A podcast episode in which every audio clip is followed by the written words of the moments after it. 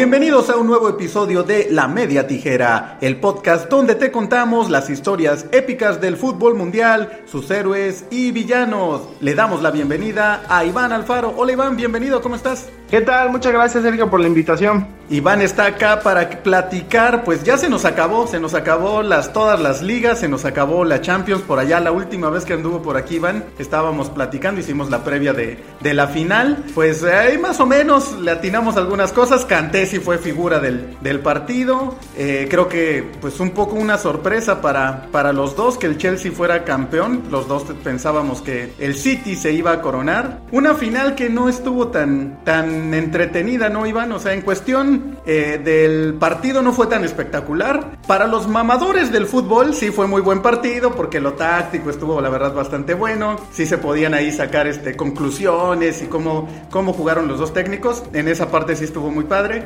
Pero si invitaste a un cuate que no le gusta el fútbol a ver la Champions o así, pues la verdad es que sí fue medio decepcionante, ¿no? Pues la verdad sí fue un, un partido muy trabado en medio campo. Sin duda canté la figura, pero por lejos.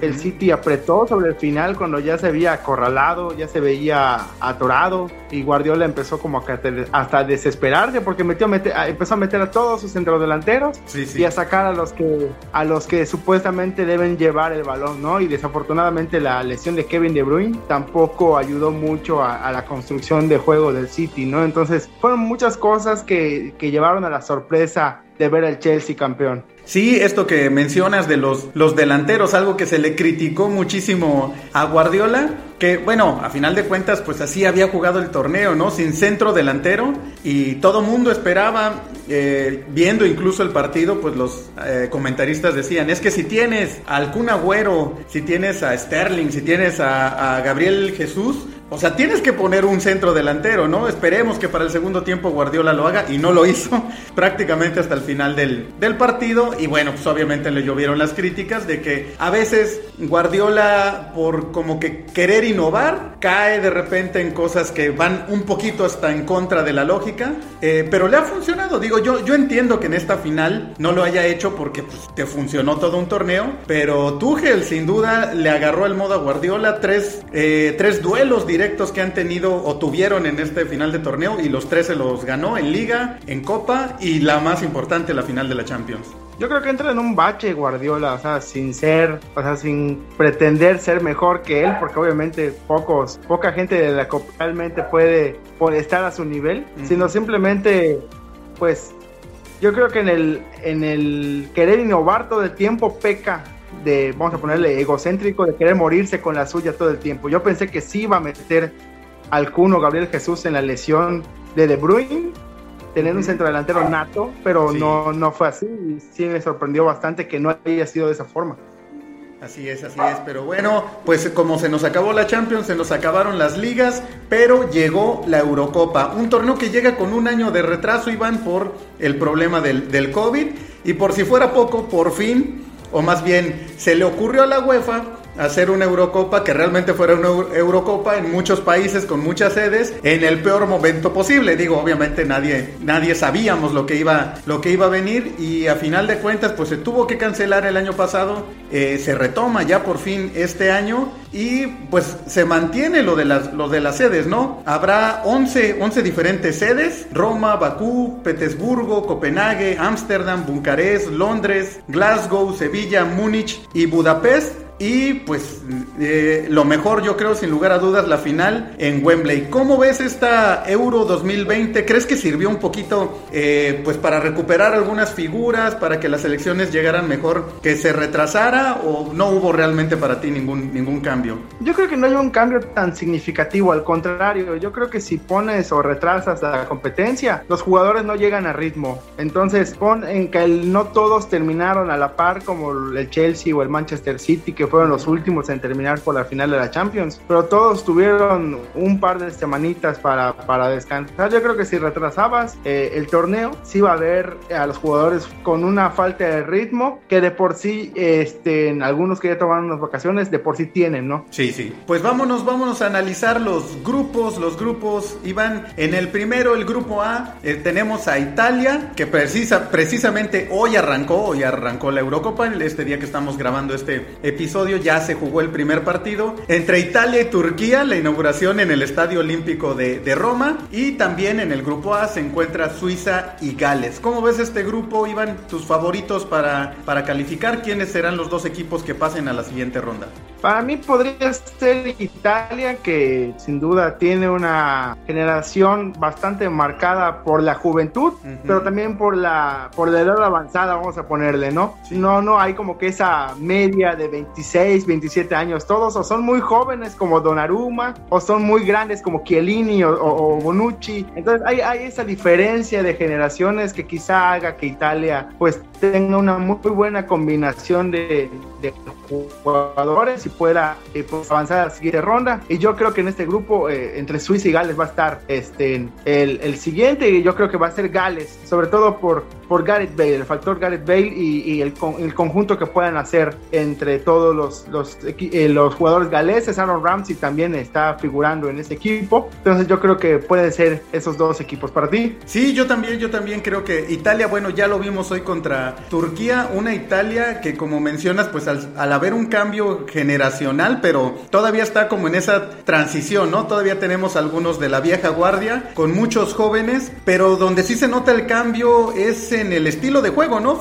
A Italia como que siempre le hemos recordado, le tenemos ese estigma del catenacho, de ser más bien un fútbol defensivo, de ir por un gol y después a ver quién te quién abre ahí tu defensa y para nada, ¿no? Esta Italia bastante ofensiva, de buen toque de balón, salen jugando desde, desde atrás y bueno, tienen ahí en Ciro Inmóvil a un hombre eh, goleador. Me gustó mucho cómo, cómo se presenta Italia y sí, sí, me parece que también Gareth Bale va, va a ayudar para que Gales sea el, el otro equipo que logre pasar a la, a la, siguiente ronda. No vi mucho de Turquía, se defienden bien, pero a final de cuentas no, no muestran mucho al ataque y Suiza pues tampoco trae, trae un equipo o grandes figuras que pueda, que pueda destacar. Así que nuestra apuesta en el, en el grupo A, Italia y Gales pasan a la siguiente ronda. Vámonos con el grupo B, Iván. Bélgica, Rusia, Dinamarca y, Finlandia. ¿Cómo ves a estos cuatro equipos? Para mí, Bélgica puede ser, quitando el Mundial de, de Qatar, la última llamada. Esa podría ser la penúltima llamada para esta generación, para los Hazard, para los Wilset, para Lukaku, inclusive, aunque esté un poco más joven, para Mertens, para Courtois.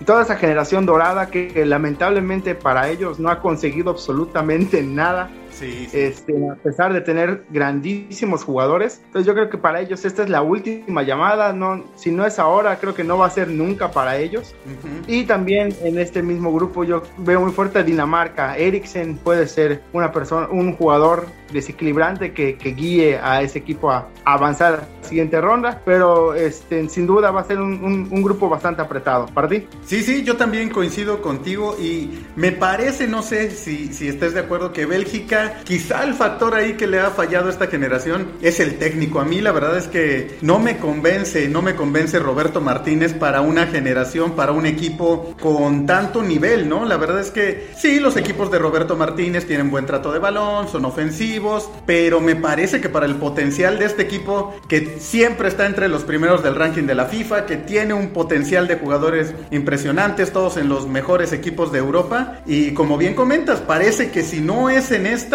probablemente se, se, vayan en blanco como le pasó en algún momento a la generación de, de Portugal, de, de, Figo, de Rui Costa, que también era una generación dorada que había ganado todo en juveniles, pero en la mayor, pues no, jamás, jamás dio el, el brinco. Y sí, o la Inglaterra, quizá, perdón.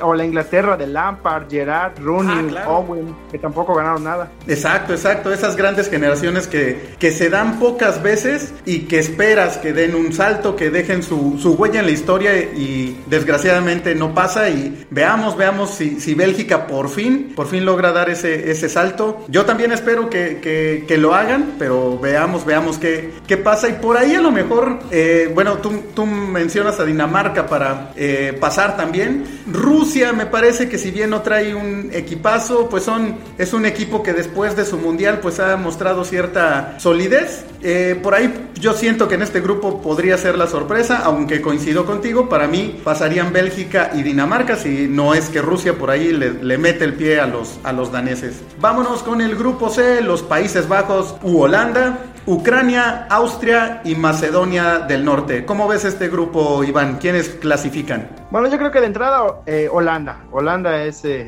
el principal equipo de este, de este grupo. yo no descartaría, descartaría perdón, para nada a Ucrania. Eh, son dirigidos por Andriy Shevchenko, un gran figura a nivel mundial. Y, si no puedes mencionar siquiera, por así decirlo, a un jugador en lo individual, Ucrania ha demostrado a nivel colectivo que está para jugarle a cualquiera, quizá no para ganarle a cualquiera, pero sí para jugarle de tú a tú, de, de, competir, de pelear. Yo por eso me quedo con Holanda y me quedo también con Ucrania porque Shevchenko ha, podido inyectar en ese equipo esa motivación, esas ganas de avanzar, a pesar de no tener quizá figuras mundiales, por así decirlo. Entonces yo creo que esos dos avanzarían para ti. Sí, sí, sí, también ahora que mencionas de, de Ucrania, pues hay que recordar que precisamente en la clasificación a, esta Eurocopa eh, calificaron por encima de Portugal, le ganaron el grupo a Portugal. Entonces, muy bien comentas, quizá no tengan figuras, pero como equipo, pues sí, se han plantado muy bien y demuestran tener, pues, eh, el factor, porque aparte, si te fijas, pues Austria y Macedonia del Norte, pues la verdad es que lucen como equipos eh, de otro nivel, ¿no? ¿no? No parece tener ninguno de ellos como los galones o los jugadores, como pues para ahí meterle el pie ni a Ucrania, mucho menos a Holanda. ¿Qué tanto crees que le pesa a Holanda la ausencia de Virgil van Dijk? Pues un poco, la verdad yo creo que sí le va a pesar bastante, es el, defensa central, es el capitán. Eh, lamentablemente pues se lesiona en, pues casi a mediados de temporada y no se ha podido recuperar. Eh, sin duda le hará falta. ¿no? Los centrales como él nunca sobran en ningún equipo y en ninguna selección. Yo creo que sí le va a hacer falta ese, ese, esa, esa rudeza, ese liderazgo en la zona central. Hemos visto que le gana manos a manos a, delanteros rapidísimos, a pesar de él ser una, un, un, delantero, un, un, un defensa, perdón, no tan rápido. Entonces yo creo que ese posicionamiento, ese liderazgo, esa garra que él muestra, sí va a hacerle falta a Holanda. Para ti, ¿qué tal? Sí, no, bueno, lo, vimos con el Liverpool, ¿no? El Liverpool fue, obviamente era uno cuando Virgil van Dijk estaba eh, a, plenitud de forma y se cayó muy feo el, el, equipo. Creo que a Klopp le, le, costó mucho trabajo encontrar lo que acabas de mencionar. Una pieza, un central que fuera un líder que te da la seguridad para que adelante pues hagas tu juego y no te preocupes tanto por atrás. Me parece que en el Liverpool se mostró precisamente que la falta de Van Dijk afectó a todas las líneas. Klopp tuvo que cambiar su estilo de, juego, moverle las piezas y no se ajustó del todo. Eh, esto al ser una, una selección y tienes pues digamos que de dónde escoger a diferencia de un equipo que pues tienes tu plantilla y si se te lesiona alguien pues tienes ahí que parchar con lo que, con lo que puedas. Pero aún así pues en Holanda y yo diría que ahorita en Europa no hay nadie, ningún central del nivel de, de Van Dyke, ¿no? Pero bueno, aún así pues se ve un grupo bastante accesible. ¿Cómo, perdón? Si acaso te hago Cierto. Silva europeo, ¿no? Pero en el mundo, o sea, Thiago Silva se medio cerca. Sí, exacto, exacto. Thiago Silva podría ser, exacto, tener ese, pues tanto peso específico como estilo de juego y liderazgo en la defensa. Vámonos y también el grupo de... ah, perdón, adelante, Van Dijk también, el jugador del, del, del, Manchester United, igual no va a llegar, se lesionó, eh, no, no lo van a convocar, y entonces es otra baja para el medio campo de Holanda. Sí, yo creo, yo creo que Holanda va a pasar la, la fase de grupos, pero creo que se va a quedar en el camino. No creo que le alcance para, para destacar mucho en esta Eurocopa, porque también es una generación joven y figuras importantes que son base del equipo, pues no, no estarán, ¿verdad? Sí, sí, sin duda. Y eso les va a hacer bastante falta. Vámonos con el grupo D, donde tenemos a uno de los que se espera, uno que sea, que también de esas, esas elecciones que siempre están ahí, pero como que no dan el, el brinco. Inglaterra, Croacia, la República Checa y Escocia. ¿Será este por fin el torneo de Inglaterra, Iván? Podría ser, la verdad, trae una camada muy, muy interesante. Chitwood en la defensa, el lateral izquierdo del Chelsea, Fonden, el, el, el City, Rashford eh, recuperando su nivel en el United, en, fin, hay una camada muy interesante de jugadores eh, que pueden dar la cara por Inglaterra, que podría ser la diferencia, sin duda, aunque la juventud igual pesa en instancias definitivas. Yo creo que si logran capitalizar la juventud, la, la velocidad y el buen juego, yo creo que sí podría ser una, no sorpresa, porque todos confiamos en que Inglaterra vaya a hacer un buen papel, pero yo creo que sí podría quedar entre las primeras cuatro selecciones de la Eurocopa sin, sin, sin problema. Para ti. Y, Harry Kane llega también en un muy buen eh, momento, ¿no? Y demostró, creo que en este torneo, que no solo es el típico delantero grandote inglés que le manda centros y remata, es un tipo que te sabe jugar eh, fuera del área, que sabe crear eh, espacios para sus compañeros, que tiene bastante visión de cómo, cómo hacer jugar a los demás, ¿no? La, la pareja que hacía con, con Son ahí en el, en el Tottenham, demostró que es un jugador que también eleva el potencial de, sus compañeros. Entonces, no es solo un hombre gol, sino también un jugador que puede hacer y ayudar a que esta Inglaterra pues tenga también mejores opciones. Eh, de los otros equipos, yo creo que Croacia debería perfilar o deberíamos esperar que, que pase al ser el, subcampeón del mundo, pero pues ya es un equipo que también eh, viene, viene cayendo la edad, pues les empieza a pesar. Entonces por ahí quizá República Checa tenga la posibilidad de, pasar, aunque lo veo difícil. Y Escocia como siempre, ¿no? Voluntarioso, ahí va, va a participar, pero no espero grandes cosas de, Escocia. ¿Tú quién crees que, pase? Lo comparto totalmente, Croacia debería pasar sin tantos problemas. Eh, Escocia, pues su máxima figura es Terni, que juega en el Arsenal y es un lateral izquierdo, entonces no, no tampoco creo que pase mucho con Escocia. Entonces yo creo que sí, Croacia e Inglaterra serían los que pasen para mí. Vamos a pasar con el grupo E, donde está España, Polonia, Suecia y Eslovaquia. Eh, ¿Quién se perfila para ti para pasar en este, en este grupo, Iván? Yo creo que España y Polonia, aunque yo creo que España sería segundo. Yo creo que aquí Polonia puede ser el primero de grupo. Eh, ha, jugado su eliminatoria muy bien, inclusive goleó a varios equipos en, la eliminatoria, en los, en los, juegos amistosos también previos a esta Eurocopa. Lewandowski en un enorme nivel. Sí y España para mí me siembra muchas dudas por la convocatoria que hizo. Fuera de que no hay de jugadores de Real Madrid, hay jugadores que están dentro del equipo que no son regulares, este, dentro de la selección, perdón, que no son regulares con sus equipos. Entonces yo creo que esa falta de juego de los, de los jugadores principales, vamos a llamarle, y la baja de juego de algunos otros puede ser crucial para España. Entonces yo creo que ahí España y Polonia avanzan, pero yo creo que Polonia como primero. Sí, España sin duda va a ser toda una, eh, pues tenemos una gran incertidumbre ver cómo, cómo se comporta. Hace mucho que España no tenía una selección donde la base no fueran Real Madrid y Barcelona o los dos equipos combinados, ¿no? Ahora sí, pues como comentas, pues equipos, perdón, jugadores de equipos que no son ni el Barça, del Madrid, pues de plano, ninguno, que eso también obviamente generó mucha, mucha polémica porque pues sabemos que en España esto de las regiones y sobre todo eh, los catalanes contra los, los españoles pues traen una disputa ahí muy fuerte. Luis Enrique al ser pues más de tendencia catalana, pues el criticó mucho en Madrid, el que no quiera como jugadores españoles. Ha habido, hay, hay una pelea ahí también entre la prensa española contra esta selección. Entonces, hay mucha presión para un equipo que es muy joven como para aventarse esta, estos problemas y que como comentas, pues muchos de ellos ni siquiera son titulares indiscutibles en, en sus equipos. Entonces, sí es toda una incógnita. Y también este grupo pues nos tiene una, la gran ausencia, yo creo, de esta Eurocopa, que es Zlatan Ibrahimovic, que no va a estar con, con Suecia. Y pues bueno, por lo mismo yo creo que Suecia también pierde bastante sin tener Slatan, aunque ya llevaba un buen rato sin jugar eh, Slatan en la selección y le había ido eh, bien, en el Mundial tuvieron una buena participación, pero estoy de acuerdo contigo, el, gran momento de Lewandowski y de Polonia me parece que va a ser que pase por encima de Suecia y Eslovaquia, incluso de España, ¿eh? yo también creo que pueden ser líderes, aunque aún no sé, quiero ver a España en el primer partido y ahí veremos realmente como cuál es el potencial que tendrá la Furia Roja. Sin duda. Vámonos con el grupo F, que sin duda este es el grupo de la muerte. Alemania, Francia, Portugal y Hungría. Como que los grupos en general quedaron flojitos, ¿no? Como que un cabeza de serie y uno ahí como de segundo nivel y los otros bastante, bastante débiles. Y en este sí se juntaron todos, ¿no? Dos campeones del mundo y un campeón europeo, Portugal. ¿Quién te gusta para el grupo de la muerte? ¿Quién crees que, que logre pasar a la siguiente ronda y quién será el que se quedará fuera? Es, es bastante complicado, la verdad. La verdad. Es, muy difícil porque si, si, uno hace memoria, Alemania no tuvo una muy, una para nada buena Copa del Mundo. fue eliminado en la fase de grupos. Eh, México le ganó. México le ganó. regresaron figuras que no habían estado participando como Müller, como Hummels. Entonces, si echas mano de gente que no habías estado convocando, entonces quizás es una señal de alarma para Alemania porque pues su cambio generacional todo pintaba para que sea espectacular, pero creo que se ha trabado. Julian Brandt era uno de los llamados a tomar la batuta en la selección alemana. En el Borussia Dortmund ni siquiera es titular.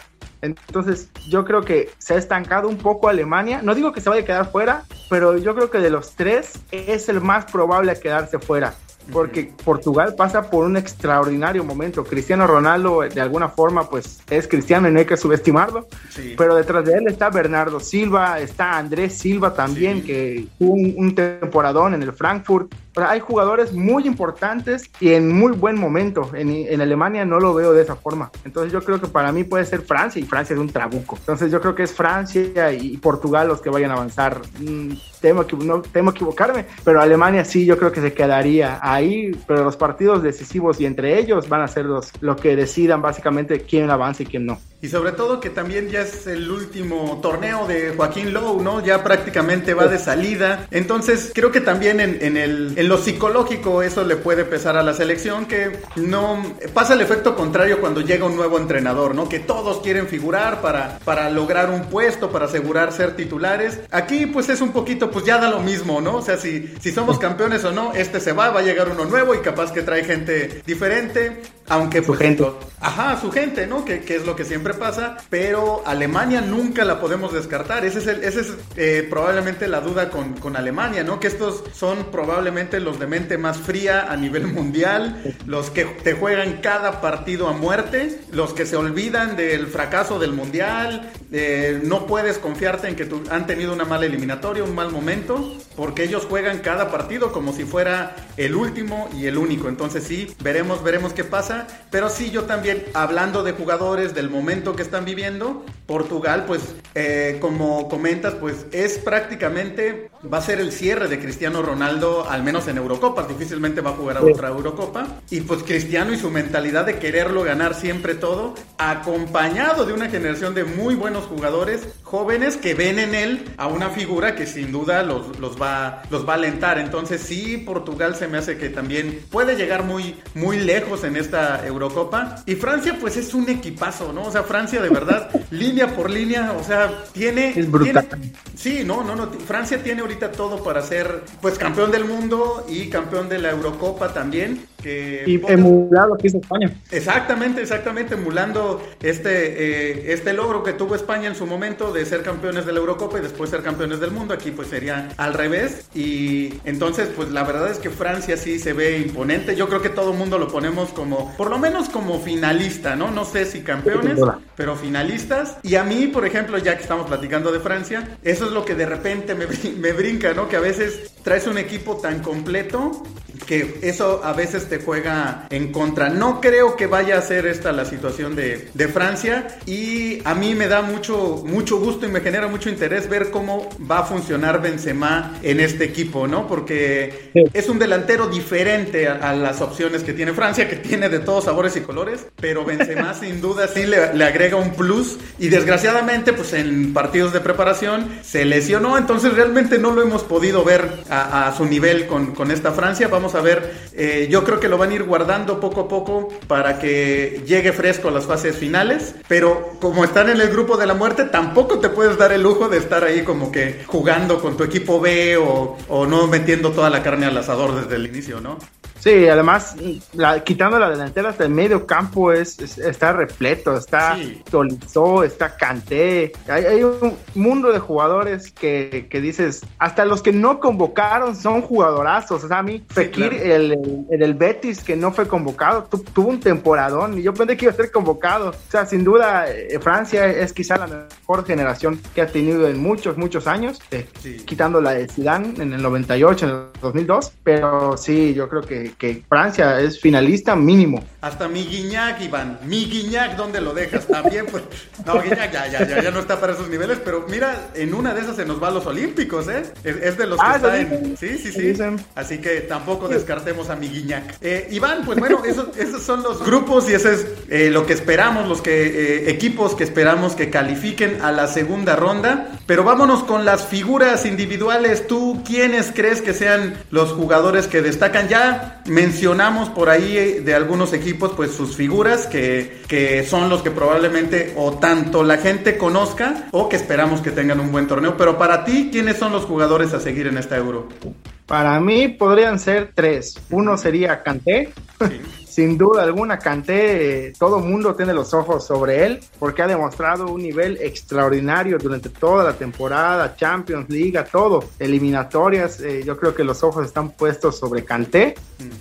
Yo creo que también pueden estar sobre Lewandowski, temporada histórica en Alemania y también van a estar los ojos en Cristiano Ronaldo. Eh, Cristiano Ronaldo no, no puede pasar desapercibido y como ya dijiste, sin duda puede ser su última este, Eurocopa. Entonces los ojos van a estar puestos sobre él, quizá no como el, el figurón que todo mundo quizá piensa que vaya a ser, pero sí el que comande, sí el que guía a los jóvenes, sí el que guía a los de, vamos a ponerle mediana edad, como Bernardo Silva eh, y, y compañía. Yo creo que él va a ser quizá el líder, más no la figura. Entonces yo creo que los ojos pueden ir en esos tres para ti. Fíjate que a mí me, llama mucho la atención que mencionas a Kanté, precisamente porque estamos hablando de que Francia está lleno de figuras. Y mira que los ojos estén sobre Kanté y no sobre Mbappé, por ejemplo, o Griezmann o, o Benzema, pues habla bastante, ¿no? De, de Kanté, pero sí, sin lugar a dudas, después de la, de la Champions y del torneo que, que tuvo, pues obviamente muchos queremos ver que desarrolle ese potencial. Yo agregaría... ese, partido contra el Real Madrid hizo que todo el mundo ponga los ojos sobre Kanté, ganarle él solo, por así decirlo, un duelo a Casemiro, Modric y, y Cross en el medio campo es dificilísimo y hacerlo solo es aún más complicado. Entonces yo creo que desde este partido todo el mundo está sobre Canté. Perdón, continúa. Ah, no, no, sí, sí, estoy, estoy de acuerdo. Creo que, creo que en Francia también, obviamente pues todos, digo, a lo mejor porque ya son figuras probadas, pues Mbappé, Benzema y, y Griezmann, pues sí, los dejamos un poquito más de, de lado porque queríamos ver precisamente en un escenario así qué es lo que logra Canté. Yo creo que De Bruyne también debe de, pues de dar un, un salto de, de calidad. Otra vez fue nombrado el mejor jugador de la Premier League, me parece que segundo o tercer año consecutivo, no recuerdo exactamente. Y, sin lugar a dudas es uno de los mejores jugadores del mundo, pero quizá no ha brincado ese escalón porque con su selección se ha quedado corto, ¿no? Y porque en momentos como la final de la Champions, digo, se lesionó a final de cuentas. Eh, en esos momentos importantes que es cuando las grandes figuras destacan y por eso dan ese salto de calidad, De Bruyne todavía no lo ha logrado ni a nivel de clubes en una final donde él destaque o, con su selección, ¿no? Entonces me parece que también es momento para que Kevin De Bruyne eh, diga aquí estoy, ¿no? Y, se, afirme como uno de los mejores jugadores del mundo, que el nivel lo tiene. Sin duda. Y me parece también que no lo mencionaste a Harry Kane, lo, hace rato lo, decimos, pero yo creo que también Kane tiene que ser esa, esa figura que jale a, Inglaterra, ¿no? La Inglaterra que pues cada, cada torneo, cada torneo van como con la esperanza, a veces digo, guardando las distancias, siento que es un poquito como México. Claro, México espera siempre brincar el quinto partido y Inglaterra espera siempre volver a ganar algo, ¿no? Y siempre se quedan en la orilla, muchas veces por penales, muchas veces, como lo mencionaste, con generaciones de jugadores que individualmente tienen todo para destacar y siempre les, les falta algo. Aquí imagínate, si pudieran llegar a la final en Wembley, pues qué mejor para, para Inglaterra. Y me parece que Harry Kane va a ser pieza clave. Ojalá no tenga ninguna lesión porque ese ha sido uno de los problemas de Kane, que es frágil, ¿no? Se suele lesionar, eh, pues podemos decir que, fácil, casi cada torneo en, tiene alguna lesión casi todas las, las temporadas, entonces esperemos que se mantenga al 100 para verlo en plenitud también.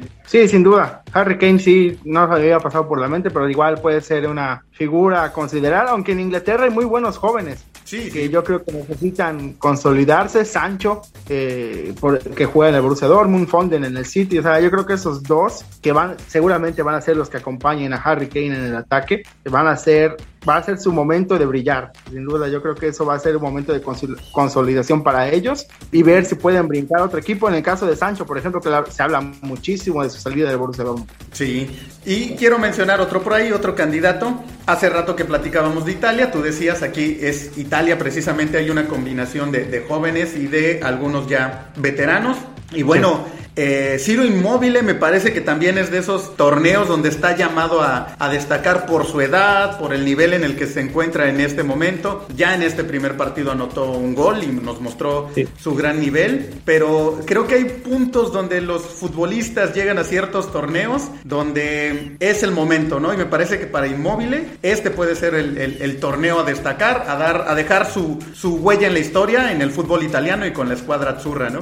Sí, acompañado de Insigne también que necesita Napoli después de la de que no lograron clasificar a Champions, se le dio un nivel bastante bajo. Cuando más lo necesitaba el Napoli, más se apagó. Entonces yo creo que Insigne necesita recuperar su nivel. Hoy igual metió un golazo, pero esa ser siempre frecuente en su juego, ser constante en su juego es lo que le falta a Insigne, ¿no? Entonces yo creo que si se logran conectar Inmóvil e Insigne, yo creo que a Italia le va a ir muy bien. Así es, así es, Iván. Y ya para cerrar, vámonos con nuestra gustada sección y a ver cómo nos va de los pronósticos o las quinielas. Vamos a platicar de aquí de algunos de los partidos más eh, importantes o más destacados de la primera ronda y, bueno, esperar eh, quiénes creemos que vayan a ganar. Este domingo hay dos buenos juegos, el Inglaterra contra Croacia y Holanda contra Ucrania. En el primero, Inglaterra-Croacia, ¿quién crees que gane, Iván? Espero un partido muy trabado, pero yo creo que sí lo gana Inglaterra.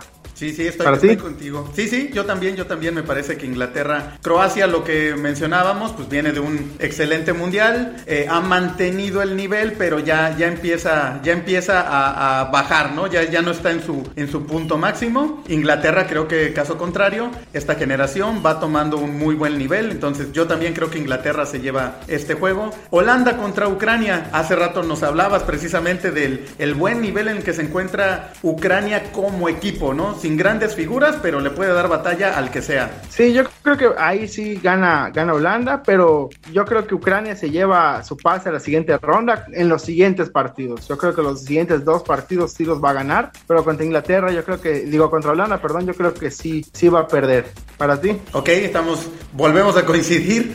Holanda también yo creo que, que tiene con qué ganarle a Ucrania, le va a costar trabajo, pero sí, creo que también Holanda se lleva, se lleva el triunfo. El martes, un juegazo, Iván. Alemania contra Francia. ¿Quién te gusta para ganar este duelo? Ah, vamos a la sencilla. Yo creo que, que, que terminan empate, ¿no? Yo creo que empatan. ¿Sí crees que empatan? Sí, yo creo que sí, porque tomando en cuenta que Alemania conoce perfectamente el nivel de Francia, no creo que se que se dé que se entre al campo a atacarlos. Yo creo que va a replegar un poco, entonces yo creo que sí, yo creo que Alemania no creo que juegue a empatar, pero va a llevarse ese resultado que para ellos yo creo que sería un buen resultado tomando en cuenta el nivel que tiene Francia ahora. Sí, sí, sí, claro, estoy, estoy de acuerdo, pero yo sí creo que Francia gana, gana este duelo, ¿no? Me parece que al ser el primero, Francia sí va a querer como dar un golpe de autoridad, demostrar el gran nivel que, que tiene y qué mejor que hacerlo contra, contra Alemania, ¿no? Como decir, aquí estamos, nosotros somos ahorita lo que está ahí y tú pues ya vas de, de salida. Entonces que no creo que sea un juego sencillo, pero me parece que Francia se lo termina llevando. Y hasta creo que puede ganar por diferencia de dos goles, un 2 a 0, un 3 a 1. No, no porque esté fácil, sino pues es que Francia de verdad a donde voltees trae, trae, un equipazo, es un verdadero trabuco. Miércoles 16 de junio, Italia contra Suiza. Italia pues ya llega, llega con un triunfo en su primer encuentro. Suiza no sabemos cómo, cómo llegue, pero ¿quién crees que gane este, este duelo? Yo creo que eso que dices que va a ser Francia de decir aquí estoy, lo va a buscar hacer Italia en este este, en este partido. De entrada, en la inauguración le fue muy bien, entonces yo creo que va a buscar seguir por ese camino. Entonces yo creo que Italia se, se lleva ese partido, al menos igual, yo creo que por uno o dos goles, apostando siempre a su orden defensivo, pero ahora con este, con Roberto Mancini ya ahora dirigiendo, yo creo que va a buscar atacar un poco más. Entonces yo creo que sí se lleva el partido para mí Italia. ¿Para ti? Sí, sí, sí, yo creo que también. Y por lo mostrado contra Turquía, yo me atrevo a pensar que van a repetir eh, goleada, ¿no? Un 3 a 0 y si, si Suiza no se cuida hasta un 4 a 0, porque mira que Turquía, sobre todo en el primer tiempo, se, se defendió muy bien y mantuvo a, a, raya a, a Italia pero y son y yo siento que los turcos son, son más rudos, más fuertes en, en la defensa que, que, Suiza, entonces yo creo que Italia sí, yo creo que va a golear a, a Suiza en este duelo, por lo menos un 3 a 0, si no es que eh, más, el, más abultado el marcador. 17 de junio, Dinamarca contra Bélgica, ¿quién gana este duelo, Iván? Yo creo que por lo que el mismo argumento que usted hace rato, yo creo que si no es ahora no va a ser nunca, yo creo que muchos de los jugadores de Bélgica tienen eso en mente. Entonces yo creo que gana, va a ganar Bélgica. Eh, igual diferencia de uno o dos goles, porque tampoco veo un funcionamiento muy bueno de Bélgica. Roberto Martínez lleva bastante tiempo en el puesto y no se le ve un funcionamiento óptimo. Entonces yo creo que sí gana, pero muy apretado. La verdad, muy apretado. No creo que los daneses tampoco se dejen, ¿no? Pero sí, yo creo exacto. que sí Bélgica gana. ¿Para ti? Para mí también Bélgica se lo, se lo lleva, sobre todo en esta fase de, de grupos, pues tiene rivales, por así decirlo, a modo y tendría que hacerlo. Si no, sería un fracaso, ¿no? O sea, si Bélgica se queda en la fase de grupos, que no veo cómo, me parece incluso que podría pasar lo que algunos equipos llegan a hacer, ¿no? Si, si de plano el, el técnico no les funciona, esas famosas autogestiones, ¿no? Que los mismos jugadores dicen, a ver, nos podrá decir esto Roberto Martínez, pero nosotros vamos a jugar así, ¿no? No creo que, que sea el caso, no se ve un rompimiento entre el técnico y los jugadores, pero por el potencial del equipo de Bélgica debe de ganar y debe de pasar sin problemas problemas. 19 de junio, este duelo sería muy, va a ser muy interesante porque va a ser el segundo de Alemania y se enfrentaría a Portugal. Entonces ya aquí estamos hablando de que alguno de los dos equipos podría estarse jugando la cabeza la clasificación. ¿Cómo crees que, que juegue y quién crees que gane Alemania contra Portugal? Siendo un poco coherente con lo que dije al principio, yo creo que gana Portugal. Uh -huh. eh, yo creo que tienen jugadores en mucho mejor nivel en estos momentos, no que sean mejores, sino que su momento es mucho mejor. Uh -huh. Entonces yo creo que gana Portugal, muy apretado el, el, el, juego, va a ser muy apretado, dudo que sea un partido espectacular. Ojalá yo me equivoque, pero yo creo que va a ser un partido muy apretado porque se lo lleva Portugal. ¿Para ti? Sí, sí, sí, yo creo que también que, que Portugal, lo que platicábamos, ¿no? La verdad es que Alemania nunca lo podemos descartar, pero yo sí siento que pues ya eh, hay muchos factores de, que prácticamente están, están de salida, caso contrario al de, al de Portugal, tanto jugadores como el técnico. Viene un cambio ahora sí, digamos, ra radical en Alemania con el cambio de, de, técnico, va a empezar una nueva era. Por ese lado yo veo que, que probablemente pues los alemanes no, no estén al 100 y Portugal, lo que estamos platicando, ¿no? El último, la última euro de, de Cristiano, que pues su mentalidad no hay ni que, no podemos decir nada que no se, se sepa, con unos jóvenes que también vienen con ánimos de, pues de hacer su propia historia. Entonces me parece que ahí la juventud se va a imponer contra a Alemania. Y para cerrar este grupo, el 23 de junio se enfrentaría Francia contra Portugal, que aquí obviamente nos estamos adelantando mucho y habría casi casi que de dos sopas, ¿no? O se están jugando el del grupo como tal, quién va a quedar primero de este grupo, o alguno de los dos se verá obligado a ganar para, para calificar. ¿Cómo lo ves y cómo crees que lleguen? ¿Crees que se, se, sea para jugarse el liderato del grupo o crees que por ahí Portugal o Francia lleguen obligados a ganar este partido para no quedarse en la fase de grupos? No, yo creo que sí, yo creo que Francia va a ganar los otros, los otros encuentros. Yo creo inclusive que Francia va a quedar invicto, va a ganar los tres juegos, pero sí, yo creo que Portugal va a tener, va a llegar con emergencia de ganar. Uh -huh. Entonces, yo creo que ese partido lo va a ganar Francia, pero sí, Portugal este, van, va a llegar ahí con la necesidad de ganar. Entonces, yo creo que el pase de Portugal se va a jugar en el partido contra Alemania, no contra Francia. Muy bien, o, sea que obviamente por lo que acabas de decir, Francia se lleva este duelo también. Sí, sin duda, para mí, para ti. Sí, yo, yo también creo, creo que también ya van a llegar prácticamente solo a definir el liderato del grupo y Francia se lo se va a quedar con el con el liderato. Aún así va, siento que va a ser un juego muy muy atractivo, obviamente ver estos dos equipos en un gran nivel y con